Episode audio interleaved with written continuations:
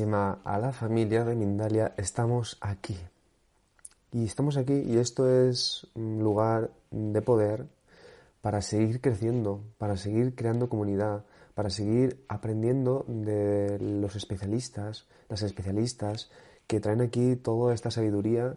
Cada vez siento que es más útil, más sabia y más profunda. Así que este congreso en el que nos encontramos, que es el de aprendiendo a sanar nuestro pasado, está siendo muy potente. De momento os voy a recordar varias cosas y después pasamos con la presentación de nuestro especialista de ahora. Entonces, recordamos que estamos retransmitiendo en directo y que este directo quedará en diferido para que lo puedan volver a ver, compartir con más gente, tanto en YouTube como en Mindalia Radio Voz en formato radiofónico. Además, estamos retransmitiendo desde la, desde la multiplataforma y que eso es simplemente eh, YouTube, Facebook, Twitch, Twitter, Bogan Live y eh, Odyssey, entre otras. ¿Qué más cosas contaros? A ver, ¿qué, qué, vamos a contar hoy eh, con la familia? Pues Ah, bueno, sí, que por favor, por favor, simplemente digo por favor, pero no es por favor, que si quieren encontrar más información la pueden obtener en mindaliacongresos.com. Y ahora sí que sí, mi nombre es Mani Mellizo, como pueden ver aquí. El equipo siempre de Mindalia debe de estar por aquí de alguna forma, si no es etéricamente, estará por aquí también digitalmente. Y en este caso, tengo yo el honor de poder presentaros a la especialista de hoy, que es Susana Arjona. Y nos va a traer otro temazo, que es el de la infancia y el linaje familiar. Disculpad si suena así un poquito eh, acatarrado, es porque es verdad, así, así estoy, pero seguimos haciendo el trabajo que, es importante. Y, también estoy yo creo que un poquito eh, colocado con el tema este de, de, la mini fiebre, así que también si digo alguna tontería, disculpadme. Susana Arjona es licenciada en Filosofía y Pedagogía Terapéutica. Es psicopedagoga, psicoterapeuta, terapeuta familiar sistémica, coach Wingwave, escritora, formadora de la Generalitat de Cataluña y fundadora y directora de una escuela de psicología y pedagogía. La tenemos aquí al otro lado y le vamos a dar un súper saludo. ¿Cómo estás, Susana? Hola, Mani. Bien, bien, esperando y con ilusión para poder charlar un rato. Pues charlemos, charlemos, Susana. Y, muchas gracias por la ah. oportunidad, claro que sí. Claro, total, gracias a ti por venir aquí y traernos este, este temón, como he dicho yo, este temazo. Y nada, yo de momento te dejo el espacio, pero antes de eso os recuerdo a la audiencia que vayan pensando preguntas para realizarle a Susana Arjona, que seguro que ella va a estar encantadísima de contestarlas, escribiendo por favor nombre, país y la pregunta. También dejamos enlace, los enlaces para que puedan entrar en contacto con Susana Arjona en la descripción del vídeo de YouTube. Y por último tienen el botón Super Chat para realizar donaciones en cualquier momento del directo. Y ahora sí que sí, Susana, muchísimas gracias. Te dejo el espacio. Gracias a ti también. Bueno, pues yo me planteaba a ver eh, qué, podía explicar sobre este tema, sobre todo sobre mi tema, mi tema central de trabajo, que es la infancia, la adolescencia y la familia. Y sobre todo relacionado con el tema del Congreso, que era sanar el pasado. sí me gustaría comentar un par de cosas. ¿no? Ah, la primera es que voy a hablar desde mi experiencia profesional. Sí que es cierto que tengo muchas formaciones, es cierto que he dado muchas vueltas y, he intentado aprender todo lo que he podido, pero yo creo que hay algo ah, que, ha servido como muy de base para todo lo que hago y es la experiencia con las familias y la infancia. Entonces, ah, voy a hablar de lo que conozco y voy a hablar de lo que he vivido durante casi 30 años de profesión, que son los que llevo en activo. ¿no? ¿Por qué la infancia y el linaje familiar? Ah, Primero porque la infancia es una de mis pasiones. Eh, creo que actualmente, y llevamos ya mucho tiempo, la infancia está bastante desatendida en sus necesidades reales, ¿de acuerdo?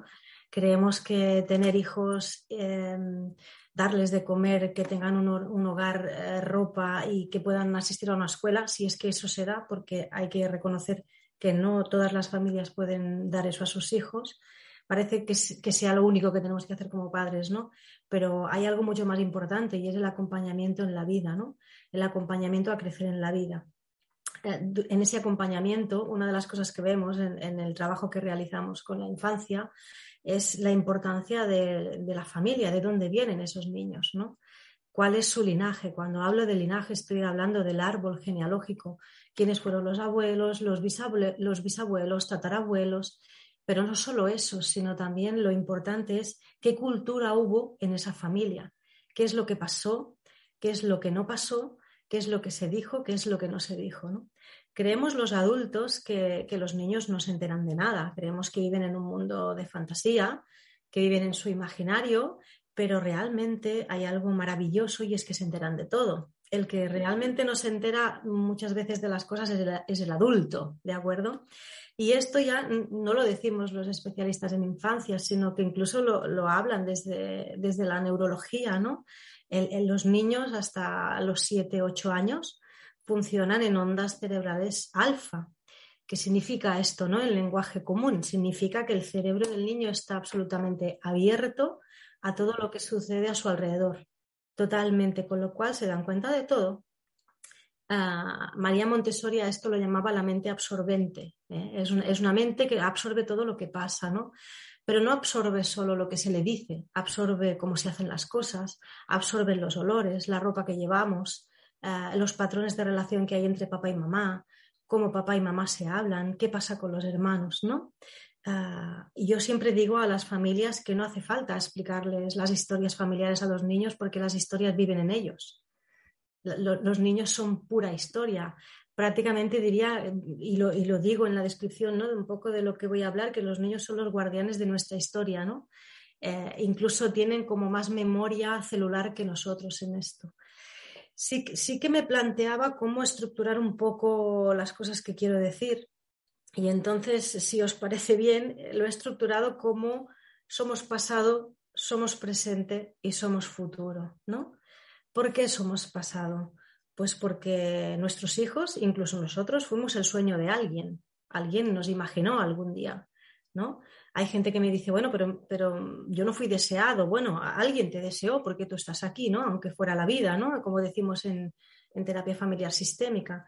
Entonces, en algún momento fuimos un sueño, nuestros hijos también fueron un sueño, pero también fuimos parte de una historia, de una cultura familiar, de una cultura social, porque vivimos en ciudades y las ciudades tienen su propio ritmo, sus propios valores, sus propias emociones. ¿no?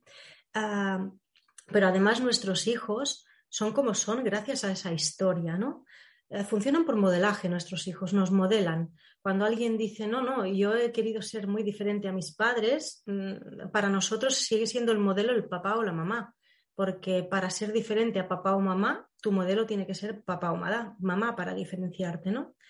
Lo, importante cuando yo digo que somos pasado, eh, y es una cosa que insisto mucho en las familias, los niños tienen que saber de dónde vienen es cierto, y, lo tengo que decir, que hay historias familiares muy duras, ¿de acuerdo? Hay historias de mucha violencia, de agresiones, de abusos, de violaciones, de alcoholismo, de enfermedad mental, y hay papás y mamás como resistentes o con miedo a, que sus hijos conozcan esas historias. ¿no? Lo que sí que sabemos en terapia familiar sistémica, incluso en constelaciones y en otro tipo de disciplinas, es que el niño, primero que inconscientemente ya lo sabe esto.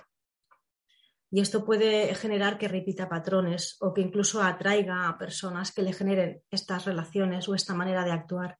Pero la segunda cosa es que lo importante es que papá y mamá, o mamá y mamá, o papá y papá, porque claro, las familias mm, sabemos que, eh, digamos que están evolucionando mucho y cada vez tenemos más tipos de familias diferentes. Papá y mamá se sienten con el niño o con la niña a explicar quiénes somos, de dónde venimos, qué pasó con nuestra historia y cómo la hemos vivido, ¿de acuerdo? Lo que sí que me gustaría transmitir es que tampoco hace falta sentar al niño, coger una lista de cosas que pasaron en la familia y empezar a explicar de todo a los niños, ¿no? Y yo, yo lo que intento transmitir es que la historia de la familia se haga llegar a los menores de una forma orgánica, incluso respetando el ritmo de las preguntas de los niños. Los niños muchas veces tienen preguntas, la mayoría de veces, no sé si los adultos estamos o somos receptivos a contestar esas preguntas, porque hay preguntas que nos hacen los niños y si las personas que nos escuchan son papás y mamás o son profesionales de la educación, a veces son incómodas. Cuando un niño nos hace una pregunta incómoda, eh, yo creo que nos está lanzando un poco una ayuda, ¿no? Porque seguramente esa pregunta incómoda es una pregunta que necesitábamos que nos hicieran, ¿no? ¿Cómo les contamos eh, nuestra historia a nuestros hijos? ¿Cómo les contamos que había enfermos mentales, que hubo algún suicidio en la familia, que hubo algún abuelo que desapareció o que no se sabía quién era el abuelo, ¿no? yo, sobre todo, creo que hay que remitirse a la propia historia de los papás. También fuimos niños. Lo más importante es cómo lo vivimos nosotros, nuestra propia historia. Porque lo ideal, y hablo de lo ideal, ¿de acuerdo? Sería ah, hacer un propio análisis de cómo nos contaron nuestra historia, cómo la vivimos. Nos la contó papá, nos la contó mamá, de qué manera nos la contó, ah, cómo, nos contamos la historia nosotros, porque esto se sabe en, sistemas familiares que a veces cuando preguntas a diferentes familiares, las historias que se cuentan son súper diferentes. Es decir, una cosa es lo que pasó y la, la, otra cosa es cómo lo percibí yo y cómo lo viví yo y cómo me afectó a mí, ¿no? Esto sería en, relación a que somos pasado. el siguiente campo que abriría es que somos presente. No solo venimos de una historia familiar, sino que estamos construyendo la historia familiar en este mismo momento, justo con lo que hacemos y con lo que no hacemos con los niños, justo con lo que les decimos y con lo que no les decimos, Entonces, estamos construyendo el linaje familiar nosotros también a, veces actuamos como si el linaje familiar fuera una cosa que no tuviera que ver con nosotros. No conocimos nuestros bisabuelos, no conocimos a nuestros abuelos, no sabemos ni cómo se llamaban. Eh, incluso a veces cuando en, terapia familiar sistémica hacemos los genogramas, que son los dibujos de las familias, es muy interesante preguntar a qué se dedicaban, qué profesiones tenían, porque muchas veces hay paralelismos, ¿no? Hay, por ejemplo, hay familias en las que eh, no ha habido ah, gente que haya estudiado, después ha salido una generación con estudios universitarios y curiosamente en esta familia anterior ha habido muchos problemas, ¿no? Son familias muy, muy disfuncionales con muchas enfermedades o problemas de adicciones. Y es curioso porque la segunda generación sí que son personas que han ido a universidad y que tienen una profesión, pero la mayoría de ellos se dedican a profesiones de ayuda, que tampoco es eh, nada casual que si hay una familia, un sistema familiar con muchas dificultades, la siguiente generación sea una generación que se dedica a la ayuda o al rescate de personas, ¿no? Cuando hablo de linaje, mm, me gustaría que se entendiera que el linaje es un legado. En realidad es un patrimonio, es un tesoro, aunque el tesoro pueda no gustarnos, porque hay historias familiares que nos dan vergüenza, y hay historias familiares que nos dan miedo. Y hay historias familiares que nos generan rabia. Eh, pero lo interesante es poder mirar al, sistema de una forma amorosa. Quizá lo que no pudo ser en el sistema, nosotros sí podamos conseguirlo. Pero para hacer ese paso, el niño tiene que saber cómo ha sido su historia. Y quien mejor puede explicarle su historia son su papá y su mamá. O personas afines, los abuelos también son grandes contadores de historias, ¿no? También hay un tema y un concepto importante para mí, es que en los sistemas no sobra nadie. Hay, algo como muy interesante cuando trabajamos con parejas que se separan, ¿de acuerdo? Eh, y es la idea de que se rompe la pareja, pero la familia no. Eh, lo que, lo que, y sobre todo en los sistemas familiares actuales que cada vez son más complejos, ¿de acuerdo? Cada vez hay más personas y cada vez hay combinaciones de personas como más diversas, lo cual a mí personalmente me parece una maravilla, pero también como profesionales y personas nos tenemos que adaptar a lo que va sucediendo, ¿no? Ah, las familias no se rompen, las familias crecen, ¿de acuerdo? Ah, no es que yo me separo de una persona creo otro núcleo familiar y me olvido de, esta otra persona. No, no. Y yo sigo unida de alguna forma a esta otra persona con la que tuve hijos. Si yo me uno a otra persona que tiene hijos, mis hijos con los otros hijos forman otro sistema, con lo cual las familias cada vez son más grandes, ¿no? Sí que es verdad que habría que poner un poco de atención en todos estos movimientos sociales que están habiendo, ¿no? Cuando nos encontramos con niños con dos papás, niños con dos mamás, eh, familias que son monoparentales, familias que son monomarentales, aunque eh, la palabra monomarental, que es una queja que yo tengo reivindicativa, no se puede utilizar porque no se acepta. Hay que decir que son familias monoparentales femeninas, es decir, que solo hay una figura adulta y en este caso sería una mujer. Pero bueno, esto, esto del tema del patriarcado sería otro tema para, otra charla, pero sí que es verdad que no se puede decir que una mamá sola con sus hijos es una familia monomarental, ¿no? Y también están las familias reconstituidas, que son familias que se juntan dos personas que tienen hijos y vuelven a tener hijos, con lo cual hay, hay hijos de tres sistemas diferentes, ¿no? Digamos que entretenidos vamos a estar de aquí 10 años. Yo lo tengo clarísimo a nivel familiar, ¿no? Porque una de las cosas que sí que tiene en cuenta el alma familiar es que tiene, tiene presente a todas las personas que forman parte del sistema. El alma familiar no excluye a nadie, ¿no? Algo que me llama mucho la atención cuando trabajo con, personas que se separan, con papás que se separan, em, es que eh, a veces incluso tengo que hacer la pregunta, ¿no? Nos separamos de alguien y de golpe y porrazo ese alguien pasa a ser mi enemigo.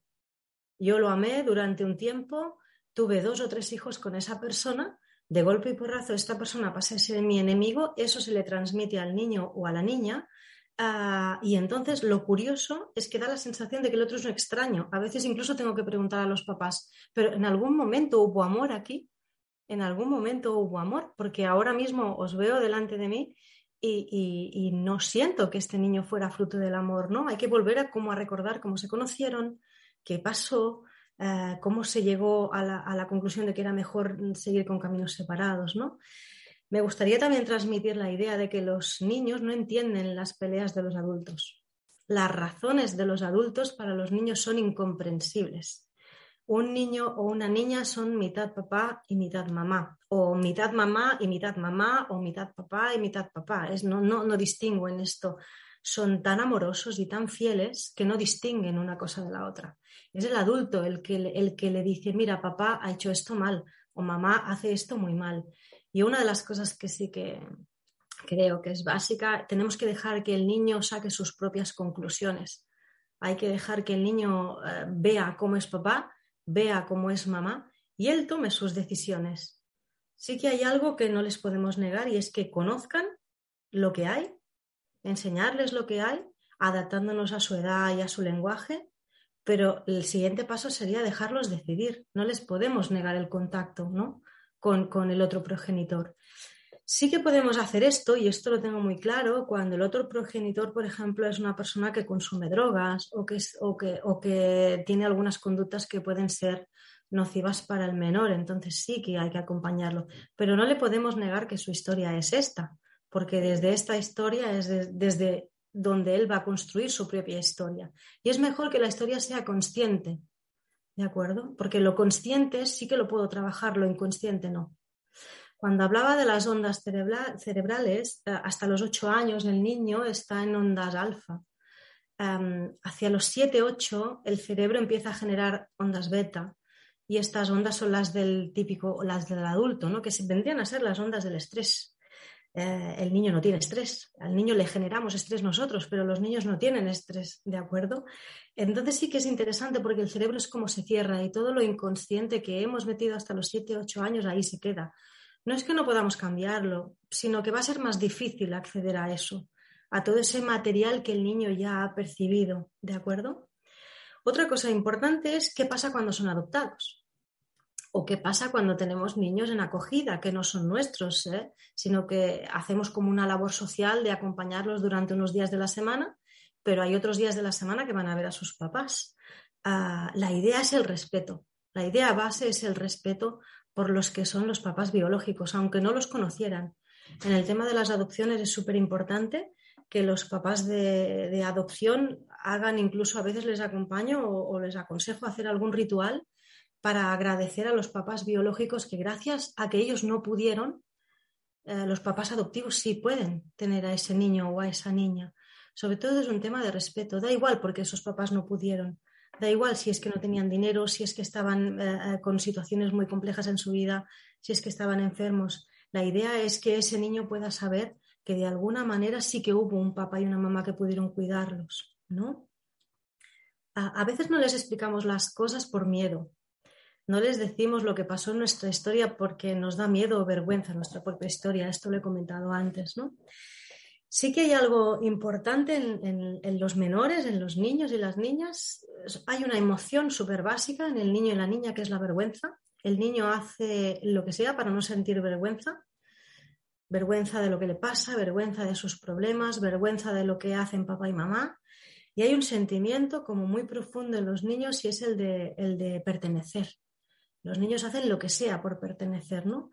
Incluso a veces conductas que no son apropiadas, ¿no? Pueden ser los payasos de la clase por pertenecer, el, listo de la clase, el, que hace, em, digamos, bromas en la clase, el que se porta mal en la clase, pero todo lo hacen para pertenecer. No es que estén haciendo cosas para llamar la atención, sino porque sin pertenecer a algo, el niño no tiene base y lo sabe.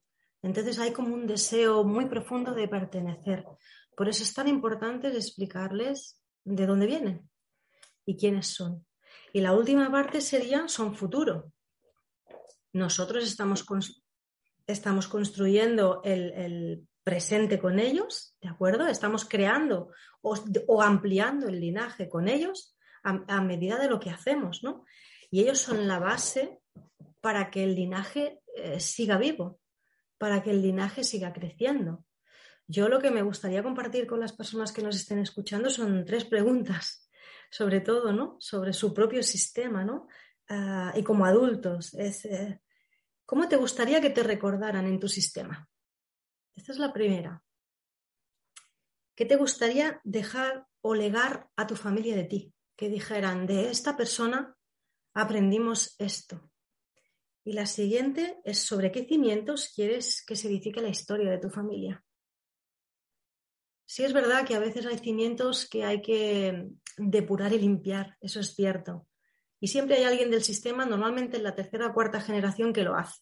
¿De acuerdo? Siempre hay la persona que es el buscador del sistema y el que sana el sistema. Pero después a la tercera o cuarta generación vuelve a pasar lo mismo, hay un reset del sistema otra vez. Pero sería, ¿qué te gustaría dejar? ¿Qué legado te gustaría dejar en tu sistema? Bueno, yo creo que he, intentado englobar todo un poquito de forma muy rápida y muy concentrada y espero que, haya llegado bien el mensaje que quería transmitir. Total, mm, súper interesante, ¿eh? Mm, de verdad. De hecho, yo por mí te dejaría todavía hablando hasta el final, ¿eh? porque creo que has traído, de verdad, has traído información muy, muy potente. He abierto, he abierto el tema. He abierto, el, tema. Muy bien, pues Susana, muchísimas gracias. un placer. Recuerdo a la audiencia ¿eh? que los enlaces pertinentes para que puedan entrar en contacto con Susana Arjona en la descripción del vídeo de YouTube.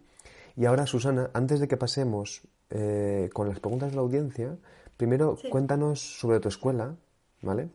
Y, así podemos también eh, empaparnos un poquito de desde dónde realizas tu trabajo y cómo podemos contactar contigo. Pues bueno, es un centro y una escuela de formación de psicología y pedagogía que se llama, se llama Área Vital, ah, que viene a ser Área Vital es aliento de vida, ¿no? Hay algo que me gusta mucho, yo porque además soy psicóloga astrológica, que es, ah, me gusta mucho cuando interpreto las cartas natales de los niños, que se las hago a casi todos, es eh, el aire vital, o sea, es el primer aire que respira un bebé cuando nace y desgraciadamente lo vamos perdiendo, vamos perdiendo la, la memoria de toda esa energía. Allí ahora mismo somos siete profesionales uh, dedicadas a la psicología, pedagogía infanto-juvenil y familia.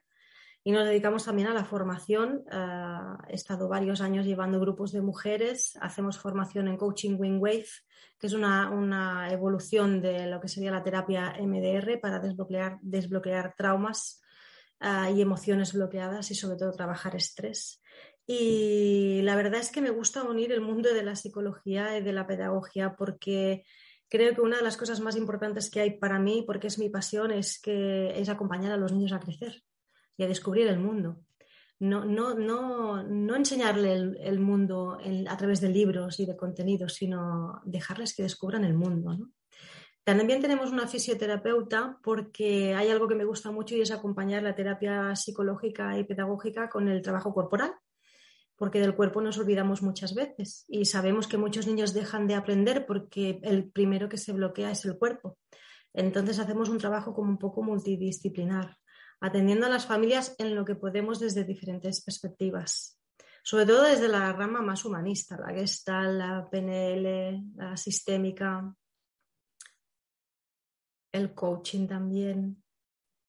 Un poquito esto sería el resumen de lo que es nuestro centro y nuestra escuela de formación. Ok. Muchísimas gracias, Susana. Pues ya os lo he dicho en varias ocasiones, los enlaces en la descripción del vídeo de YouTube. Y ahora, Susana, antes de que vayamos con las preguntas, sigan, aprovechen, eh, les invito a que realicen eh, las preguntas que, están aquí, que ahora nos las, nos las contestará Susana.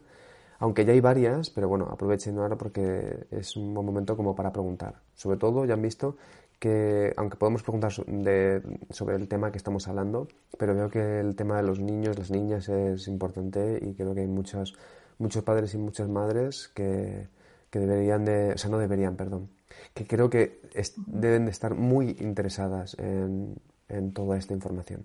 Así que ahora sí, eso sí, perdona Susana, vamos a pasar un pequeño spot del próximo congreso que, que tendremos y ahora volvemos contigo. Muchas gracias. Gracias.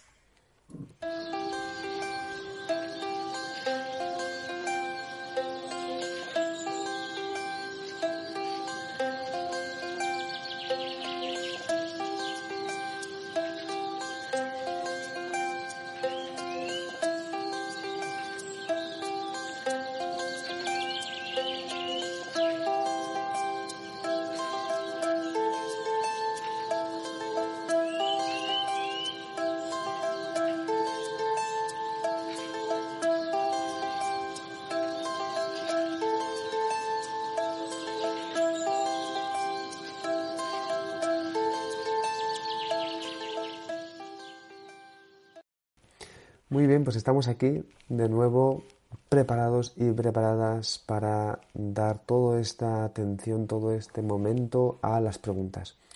Perdonad, voy a estornudar. Se fue, se fue, miré a la luz.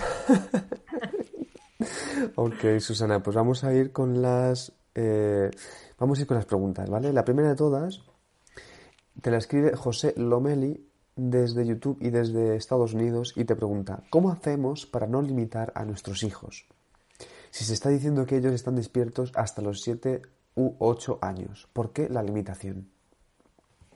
Para no limitar, ¿he, entendido sí, bien? Para no limitar. Es que yo lo siento porque voy a decir una cosa que frustra mucho, pero es que los vas a limitar igual. Sí, esto es, o sea, el pretender que no los vamos a frenar y a limitar es una fantasía. ¿De acuerdo? ¿Por qué? Pues por la sencilla razón de que nacen puros, nacen absolutamente abiertos al mundo y el mundo actual está muy loco, va muy rápido, estamos muy cansados, estresados, tenemos los adultos muchas cosas aún por trabajar y no nos las hemos trabajado todas y papás perfectos no vamos a ser. Lo más importante es ser conscientes de lo que estamos haciendo, esto sí.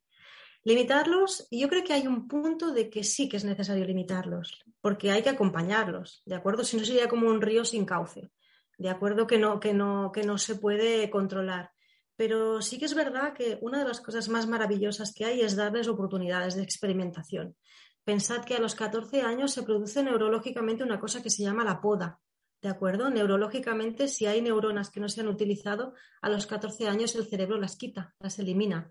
Con lo cual es súper importante la estimulación y que vivan experiencias, mucha comunicación. Sí que sabemos que el CI de nuestros hijos ha bajado, que hablan menos y se mueven menos y uno de los motivos y la, eh, causa son las pantallas, como esta. Ya lo sé que es el medio que estamos utilizando nosotros, pero claro, un niño de dos años no necesita pantallas. ¿De acuerdo? Yo creo que los papás que limitan menos son los que se muestran más humanos, no débiles delante de los niños, sino humanos y ofreciendo muchas posibilidades, todas las que podáis. Sobre todo fuera de pantallas, sobre todo esas. Pero limitarlos de alguna manera los vamos a limitar. Esto que nos quede claro. Sí.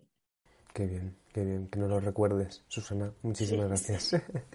Vamos entonces con más preguntas. Mira, te escribe Seli Marisela, que dice que por cierto ha llegado tarde y no te ha, podido escuchar, pero te ha lanzado una oh. Pregunta. Entonces, y yo creo que sí que, sí que vamos a poder eh, ahondarla. Te pregunta, ¿qué pasa cuando hay personas que han sido rechazadas en la familia? Pues que el sistema las sigue queriendo. Esto es, lo, esto es lo curioso, es lo que he hablado. El, alma familiar no excluye a nadie. Si hay alguien en la familia que ha sido rechazado, eh, digamos que habrá problemas en el sistema. Las personas que han rechazado o han excluido a esa persona, digamos que no tendrán muy buena vida o demasiada buena vida. Entonces siempre hay alguien en la generación, y esto yo lo he vivido ¿eh? en mi propia familia, ah, que irá a buscar al excluido. Da igual la generación, lo irá a buscar aunque sea tres generaciones más tarde, irá a buscar a ese tío del que no se hablaba para volverlo a traer a su lugar. En la teoría de sistemas, de hecho, las constelaciones y la terapia familiar sistémica se basan en una teoría de sistemas matemática eh, en la cual se basa en que unos unas plataformas se sostienen sobre varios cilindros. si quitas un cilindro, los demás se recolocan, ¿de acuerdo? Esto es, lo que dicen las constelaciones, ¿no? Eh, pero el cilindro siempre forma parte del sistema, aunque esté fuera. ¿De acuerdo? Los demás intentan compensar, pero el cilindro siempre forma parte del sistema. Wow. Mm. Qué bueno, ¿eh? qué interesante, la verdad. Muy interesante. Vamos con más preguntas. Bueno, yo espero poderlas contestar. Si alguien se queda con más preguntas, que me contacte. O que si alguien se queda, no me la contestaste, pues que algún, no sé, que me contacte e intentaré acabarla de contestar. Eso ¿De acuerdo? Es, eso es. De hecho, hay varias formas. Contactar directamente a Susana Arjona, ya hemos dejado los enlaces en la descripción del vídeo de YouTube. También pueden escribirnos comentarios directamente en los comentarios de este vídeo o directamente ahora, si están aquí y han sentido eso, pueden, en el chat pueden hacerlo. Sí, lo digo por si alguien no se siente satisfecho, pues seguiremos andando en el tema. Eso es. Muchísimas gracias, Susana. Yo estoy de momento satisfecho, pero es verdad que soy una de las muchas personas que estamos escuchándote, así que vale. Muy bien, Muy bien pues mira, eh, Carolina, desde YouTube y desde Argentina, te pregunta, ¿cómo puedo acompañar a los hijos sin intervenir en sus propios deseos de experimentación? Acompañar a los hijos sin intervenir en sus propios deseos, pero ya estás acompañándolos, ¿no? Si no intervienes en sus deseos, a ver, sí, ¿no? Si no intervienes en, sus deseos de experimentación, hombre, siempre y cuando sus deseos de experimentación no vayan en contra de su salud o de su integridad física. ¿Me explico? Ah, y yo creo que hay, hay, algo, sobre todo cuando ya tenemos adolescentes, en los que hay que negociar y pactar. ¿Hasta dónde papá y mamá están de acuerdo contigo? Y dónde están los límites. ¿Sí? Sobre todo, y ahí hay un tema cuando ya llegan a los 18, porque claro, se van tarde de casa, ¿no? Es que como somos muchos adultos en casa, ¿sí? Y hay como que, los papás y mamás también pasamos fases, ¿no? Fases diferentes en, la crianza. Eh, claro, hay que dejarlos que experimenten sus cosas, pero también hay que explicarles nuestros miedos con esas experimentaciones. O sea, una cosa es permitirles el acceso a experiencias o que quieran probar o que quieran viajar o que quieran volar o estudiar. Y otra cosa es que como, padres también podemos explicar nuestros miedos en, esos procesos que quieren ellos de volar y experimentar y qué nos pasa a nosotros con ellos, porque papá y mamá no dejan de tener miedo cuando ellos quieren volar, ¿no? Yo creo que hay, que hay algo básico en, en los padres y las madres y es que jamás te dejas de preocupar esto no se quita. Y yo ya tengo dos hijos adultos, o sea que esto es como que no se quita, ¿no?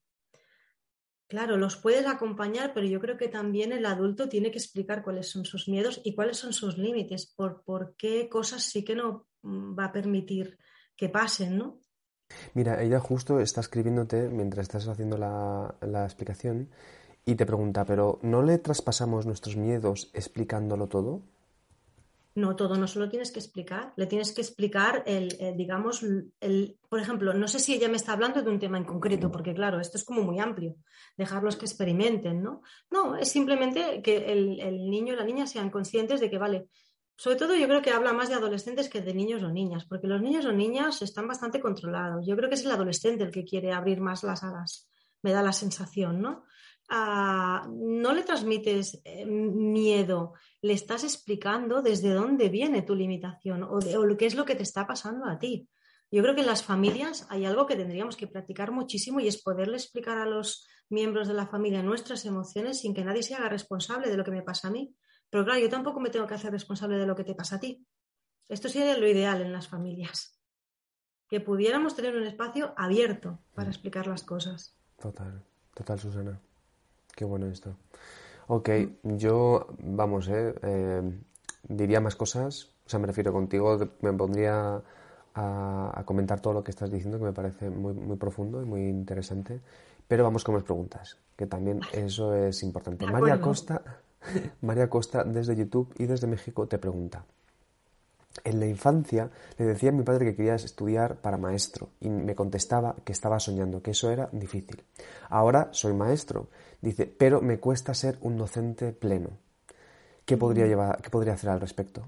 Un trabajo de creencias, porque, porque estas frases que nos dicen en la infancia los artistas no se ganan la vida, es muy difícil ser maestro. Sí, sí, lo de los a mí me quedó muy grabada esto de los artistas no se ganan la vida. Esta es la mía, esta es mía, ¿eh?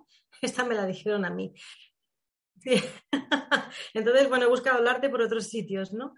un trabajo sobre creencias, buscar a alguien que sea bueno en tema de creencias y hacer una cosa que se llama en PNL cambio de creencias. Y yo creo que es un trabajo profundo, ¿no? De sustituir una creencia por otra. Sí, porque hay algo como cuando dice que no puede hacerlo de forma plena, a mí me ha resonado como que, hay algo que no se puede entregar. Hay algo con la entrega. Porque la entrega, sobre todo del maestro, no del profesor, ¿eh? que son figuras diferentes. El, maestro, que es un buen maestro, es el que se abre en canal a que los alumnos experimenten. Hay, un tema de, de apertura del maestro. El maestro casi que no le hacen falta ni libros, porque es el mensaje por eso hay gente que es tan buena en, educación, ¿no? Porque digamos que, bueno, sí tienen el título y la formación, pero hay una entrega absoluta al acompañar al niño. Entonces yo creo que tiene algo que ver con la entrega también, con el ser auténtico, ¿no? Una cosa es tener el título de maestro y otra cosa es lanzarse a ser maestro, porque es una faena 24 horas al día. Tú cuando sales del aula sigues preocupándote por tus alumnos. Eso es un maestro. Es así, ¿eh? Es así, es así. Un profesor es diferente, pero un maestro cuando sale del aula sigue preocupándose por sus alumnos. Entonces ahí que tiene que hacer un trabajo de creencias y de entrega. ¿Qué le pasa con la entrega? Ok, Susana, muchísimas gracias. Más preguntas. Ana Camargo, desde Colombia y desde YouTube, te pregunta, ¿qué representa un adolescente paz altamente sensible para el sistema? ¿Y qué nos viene a enseñar? Hombre, es un altavoz un PAS para el sistema es un altavoz. Está hablando de todo lo que el sistema no quiere enterarse. Digamos, perdón por lo que voy a decir, ¿eh? es una expresión aquí en España se utiliza, yo no sé, es la mosca cojonera del sistema. Es el que, es el que, y sobre todo un adolescente, un niño te diría, bueno, pero un adolescente así es, es el altavoz del sistema. Lo interesante es si hay algún adulto que quiera escuchar lo que el adolescente está diciendo ahí, está la mirada sanadora del sistema. Si algún adulto del sistema quiere sentarse a escuchar y a abrirse a lo que el adolescente está denunciando, entre comillas, porque lo que hace el adolescente es denunciar. Qué bueno esto, ¿eh? Sí, sobre esto hay un tema que grabaré un vídeo estos días sobre ridiculizar a los adolescentes, porque me he encontrado varias veces esta semana y me ha sabido muy mal y, quiero hacer un vídeo sobre esto. Wow, pues.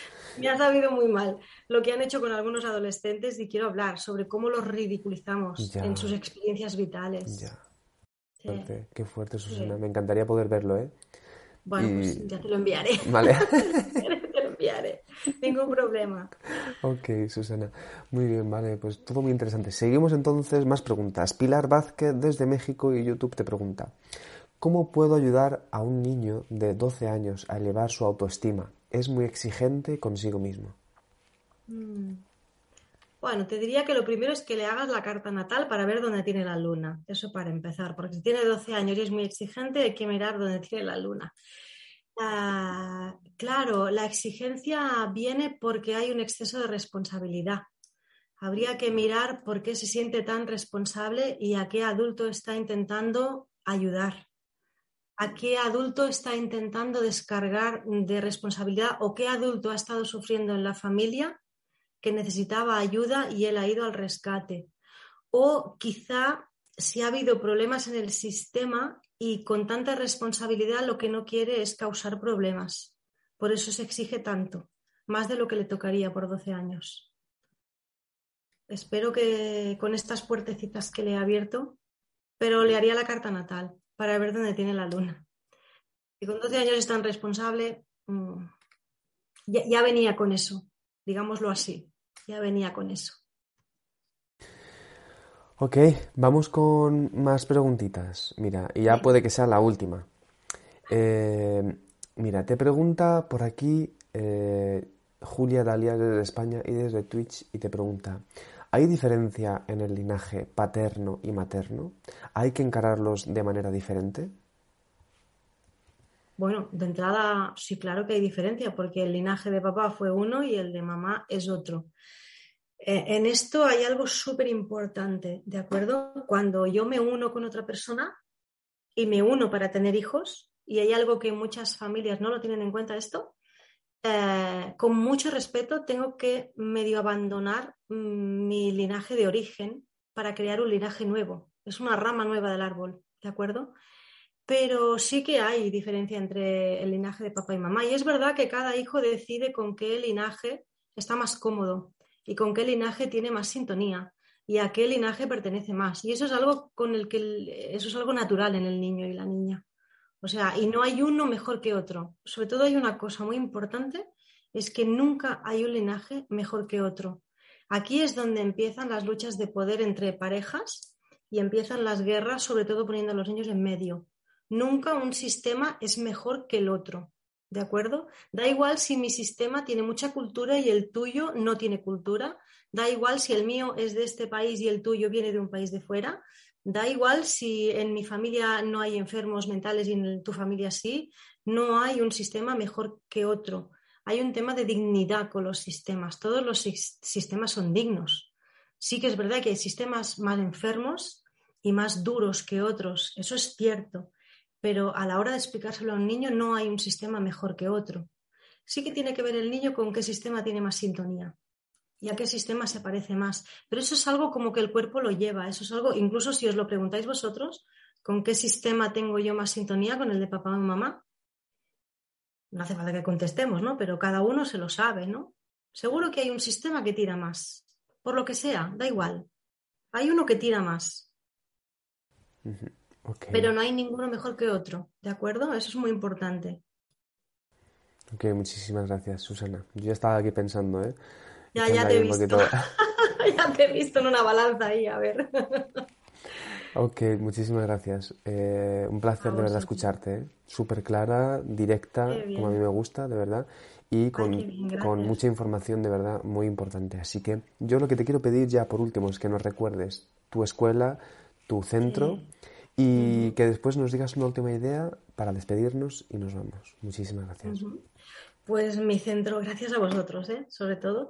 Mi centro se llama Aria Vital, ah, es un espacio de psicología y pedagogía en Girona. Girona está en Cataluña y Cataluña está en España. Desde, desde aquí estamos, en el norte de España estamos. Entonces, eh, bueno, somos siete profesionales dedicadas en cuerpo y alma a la infancia, la adolescencia y la familia. Sí que es verdad que tratamos también con, adultos. No nos olvidemos de que los adultos también fueron niños y a veces niños que hay que volver a atender, aunque uno tenga 50 años. Ah, y bueno, gracias por la oportunidad. Sobre todo, lo que me gustaría que os llevarais son las preguntas que os he, os he hecho antes, ¿no? Es cómo ¿Qué, herencia te gustaría a ti dejar a tu linaje? ¿Qué te gustaría que se dijera de ti? O que se recordara de ti. Yo creo que es algo súper poderoso porque eso quizá va a hacer que cambiemos muchas cosas. Que mañana nos levantemos con otra idea ya. con otra, con otra sensación, con otro objetivo, ¿no? ¿Qué te mm. gustaría que se recordara de ti? Mm. Qué bueno, qué bueno esto, Susana. Muy bien. A mí me estás haciendo reflexionar a pesar de las horas que son. O sea, indagar, indagar. Muchísimas Así me gusta, que, que todos. Gracias por la oportunidad y por escucharme. Ha sido un placer y he disfrutado muchísimo. Y a las personas que nos han escuchado y que han preguntado también. Muchas gracias. Muchísimas gracias. Os recuerdo eso, que para entrar en contacto con Susana Arjona y con su escuela maravillosa hemos dejado los enlaces en la descripción del vídeo de YouTube. También os recuerdo que seguimos todavía en formato congreso. Acabamos de tener esta charla hermosísima, super power con Susana Arjona, que por cierto pueden compartir con vuestros allegados, allegadas, familia, bueno, ya vemos familia extensa, eh, monoparental, monomarental. a quien sea, que seguro que les va a venir de lujo esta información, de verdad, para indagar y luego ya poder contactar con Susana. Eso sí, entonces, eh, este congreso de Aprendiendo a Sanar el Pasado lo acabamos de realizar ahora mismo con este tema tan interesante y seguiremos todavía con más cosas, con más, eh, más eh, temas, más dimensiones y, y, seguiremos aprendiendo a sanar el pasado. Así que nos despedimos, os recordamos que pueden seguirnos también en nuestras redes sociales, Instagram, Facebook, Twitter, en nuestro canal de YouTube y en nuestra página de Mindre Televisión, entre otras cosas, para realizar donaciones. Y nos despedimos. Muchísimas gracias, Susana. Un placer. ¿eh? Gracias a vosotros. Estamos en contacto. Ya nos envías el vídeo ese, o a mí el vídeo ese de, de los adolescentes, por favor. Sí, sí, y tanto, y tanto. Vale.